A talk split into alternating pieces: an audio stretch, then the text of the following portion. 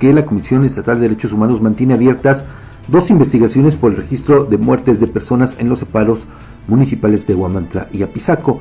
La ombudsperson Jacqueline Ordóñez Brasefer informó que desde el inicio de su gestión, el 18 de junio del año 2021, y hasta la fecha, el organismo autónomo ha emitido cinco recomendaciones a distintas autoridades municipales por el hallazgo de personas sin vida en esos espacios de las corporaciones policíacas. Sin dar a conocer los nombres de los ayuntamientos a los que fueron dirigidas esas recomendaciones, se limitó a referir que éstas se encuentran en trámite de cumplimiento. Respecto de la recomendación general emitida a principios de 2022, precisó que solo de la recomendación general eh, precisó que solo las autoridades municipales de Muñoz de Domingo Arenas y Chicotzinco no la han aceptado.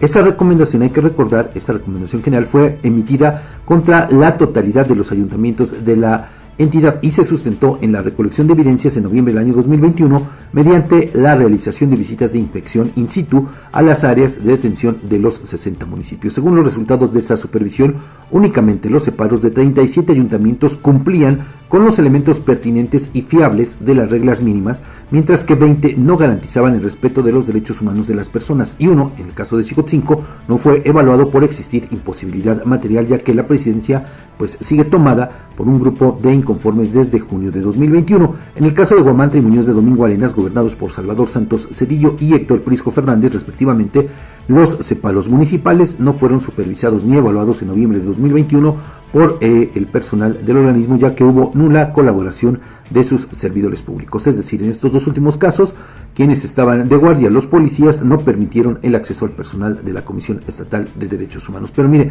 aquí lo que llama la atención es esto, que eh, pasa el tiempo y pues no hay ninguna eh, muestra de voluntad de las autoridades municipales para pues cumplir con las recomendaciones que emite la Comisión Estatal de Derechos Humanos. Le digo, en el caso eh, que, le refiero, pues eh, solamente dicen que están en trámite de cumplimiento, sí, pero eso de trámite de cumplimiento y nada es lo mismo. O sea, a fin de cuentas, no están atendiendo lo que deben atender. Así es, Fabián, recordemos el caso de Guajumulco, no, donde también, eh, eh, ¿dónde fue que perdió la vida este hombre a propósito de una golpiza en los separos? Saltocan.